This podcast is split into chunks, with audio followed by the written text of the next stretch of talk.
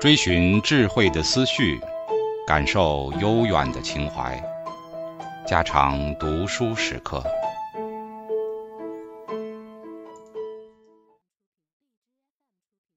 四，唐代兵役制度。唐以前，中国兵役制度遍及全民众，可说是一种兵农合一制。按照现代人讲法，这是一种社会经济与国防武装的紧密联系。唐代兵役制度改变了，可说是另一种兵农合一制。我们不妨说，兵农合一可有两种方式：一是汉代的方式，一是唐代的方式。汉代的兵农合一是寓兵于农，亦即是全农结兵，把国防武装寄托于农民的生产集团，生产集团同时既是武装集团。唐代的兵农合一则是寓农于兵，在武装集团里寄托生产。不是在生产集团里寄托武装，所以只能说是全兵皆农，而并非全农皆兵。把武装集团同时变成生产集团，每个军人都要他种田，却并不是要每个种田人都当兵。这一制度从北周苏绰创始，唐代不过种其成规。从历史上讲来，唐制似乎又要比汉制好一些，因为中国国家大，户口多。不需要全农结兵，全农结兵反而变成有名无实、训练不精。只要全兵皆农，不使军人坐食享粮、安逸无事就够了。这种全兵皆农制在当时称之为府兵。为何叫府兵呢？上面讲过，当时的地方政府分两级，下一级是县，上一级是州，这都是管地方行政的。府兵之府是在地方行政区域州县以外的另一种军事区域的名称。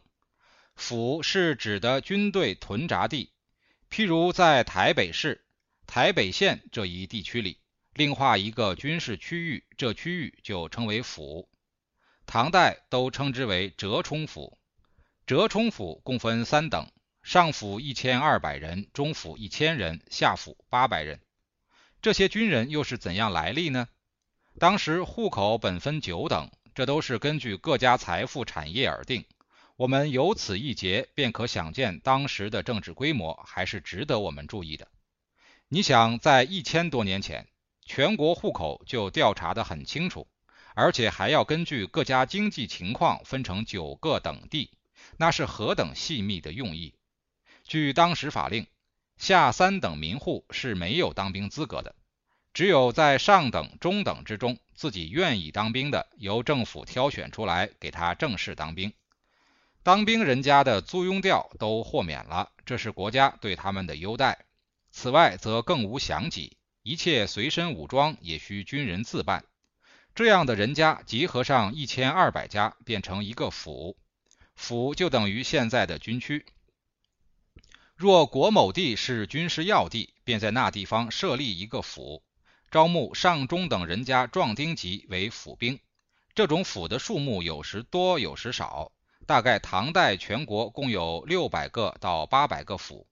若假定这八百个府都是中府的话，那唐代全国便有八十万军队，大概最少也有四十万。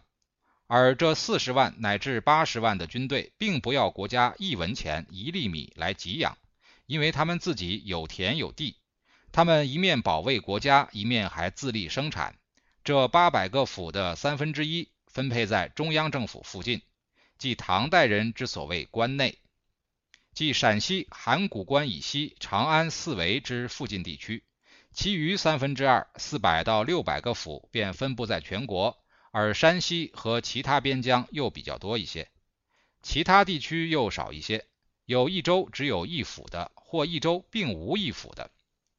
府兵也是到了二十岁才开始服役，每个府兵需到中央首都宿卫一年，此外都在本府耕田为生，而于农系操练。当宿卫的叫做上番，番是耕番之意，上番则正如汉人所谓建耕。指汉人建耕是在地方服役，唐人上番则向中央服役而已。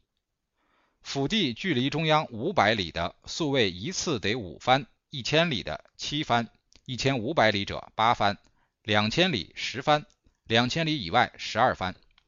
照番数计算，五百里者往返两次，是抵两千里者往返一次；一千五百里者往返三次，是抵两千里以外者往返两次。即番数可以轮番到中央上诉平均劳役。若遇国家有事，则全国各府均可抽调，并不与宿卫番数相干。这是说的兵队。至于军官呢，在中央直辖有十六个卫，每个卫都有一个名称，各卫的都设有大将军。有事打仗，就由大将军统领出征。待战事结束，兵归于府，将归于卫。军队回到本乡，在他府里有一个折冲都尉，是主平时训练的。所以唐代养兵，既不花一文钱，不费一粒米，而养将也不使欲问政事。除却战事外，也并不统带军队。武官立功，以勋名奖励；文官分品级，武官分勋节。故武官又称勋官。勋官有爵号而无实职。立功以后，最高的在朝做大将军，多数还是回家种田。然而他或有勋爵，国家社会对他自有某种优待，有时是经济的，有时是名誉的。木兰辞所谓策勋十二转，勋位也是一级一级升上的，这不是升官，而是升勋。武官有勋无职，因此并不干预政治，而自有其尊荣。唐代就根据这个府兵制度来统治全国，同时向外发展，变成当时全世界第一个强大的国家。但后来府兵制度也失败了，怎样失败的呢？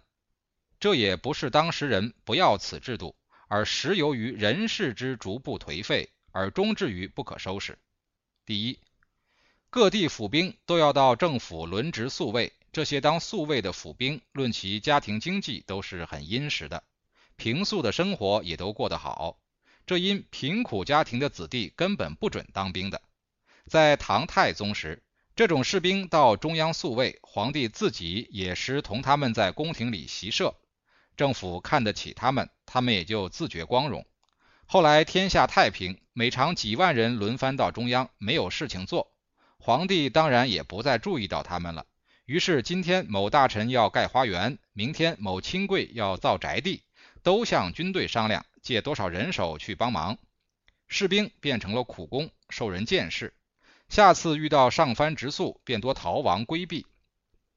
第二，在唐初，府兵出外打仗阵亡，军队立刻把名册呈报中央，中央政府也马上会下命令给地方，立刻由地方政府派人到死难士兵家里去慰问，送他勋爵，给他赏恤。阵亡军人的棺木还没有送回。而政府一应抚恤保奖工作都已办妥了，这等事关系极大，尤其在军队的精神上有说不尽的鼓励。我们看现代西方国家也在这样做，但中国唐代早就这样做了。到后来，军队和政府还是犯了一个松懈病——疏慢病。军队士卒死亡不一定寄宿呈报到中央。中央又不一定分头转到地方政府，地方政府又不一定特为此事专派人去办抚恤慰问。那士兵的阵亡死讯，私下已经传到他家里，战事也结束了，军队也复员了，但死者家属还不见政府派来人，死的似乎白死了，人心便这样的渐渐失去了。此外，已经有了相当勋位的军人，正因为勋位仅仅是一种荣誉，并不与实职官员一般。换言之，他还是一个兵，而于是政府要员有时还要派他去服劳役，给差换。因此，勋位在身，不为荣而转为辱。倘使别人称呼你勋位如中尉、上校之类，已不是一种尊敬，而成了一种讥讽了。武官的勋名被人看不起，军人的地位也就堕落了。后来愈趋愈坏，政府刻意开边。开边需要防戍边疆的军队，本来府兵打完仗就复员，现在变成没有复员了。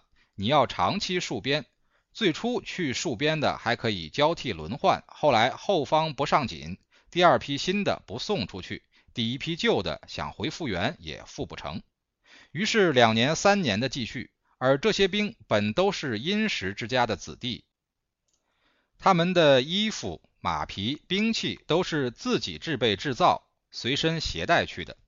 因为他们田地不要租，又不要向国家当差服役，所以有力量自备武装。长短肥瘦当然称身，刀枪轻重也能配合他的体力。马的性格也懂得，他的生命要靠这些的，前途立功也要靠这些。所以一切衣甲、兵器、马匹都很好，很讲究，很精良。这也是府兵之不可及处。而且那些府兵仍恐国家薪饷不够用。随身还要带点零用钱。唐代用绢作币，大家携带绢匹到了边疆，边疆的营官说：“你们的绢匹该交给我，存放在储藏室，待需要用时再领取。”于是故意叫士兵们做苦工，一天做八点钟的，要他们做十点钟，吃睡都不好，处处折磨他，希望他死了，可以把他存放的财物没收。这许多事情正史所不载，要在许多零碎文件中才可看出。然而，正因为这许多事，唐代的府兵制度就垮了台。即如杜工部诗：“一从十五北防河，便至四十西营田。去时李正于裹头，归来头白还戍边。”这就是说，军队没有复员，没有休息了。于是府兵怕到边疆，在本府先自逃亡，出外不返的也都家破田荒，没有后代了。后方兵源枯竭，政府有钱有势不在乎，临时买外国人当兵，边疆上逐渐都变成外国兵。安禄山、史思明，看他们名字是中国式的，而且是中国的边疆大吏，既赋予国防重任的，实际上就都是外国人。打平安史之乱的李光弼与郭子仪齐名，其实李光弼也就是外国人。这是唐代一个特殊现象，这因唐代武功太大，四围都成中国的下属。唐太宗已被称为天可汗，这如称皇帝的皇帝。唐代实在太富太强了，他们忽忘了民族界限，他们不懂害怕外国人，不懂提防外国人，大量使用外国人当兵做将，结果才弄得不可收拾。于是唐代的府兵一变而成为藩镇。军阀割据，胡族林治，那真是惊天动地的大变迁。那何尝仅仅是一种政治制度的变动呢？所以，我们要研究政治制度，也该放大眼光，不要单就制度来看制度才得呀。五、唐代制度综述。现在再略一综述唐代的制度。论中央政府之组织，结束了上半段历史上的三公九卿制，而开创了下半段的尚书六部制；论选贤与能，结束了上半段的乡举里选制，而开创了下半段的科举考试制；论租税制度，结束了上半段的田租、利益、土贡、分项征收制，而开创了下半段的单一税收制。论到军队，结束了上半段的普及兵役制，而开创了下半段的自由兵役制。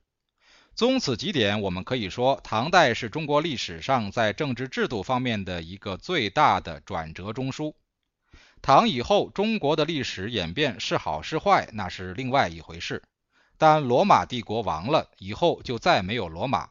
唐氏复亡以后，依然有中国，有宋，有明，有现代。还是如唐代般一样是中国，这是中国历史最有价值、最堪研寻的一个大题目。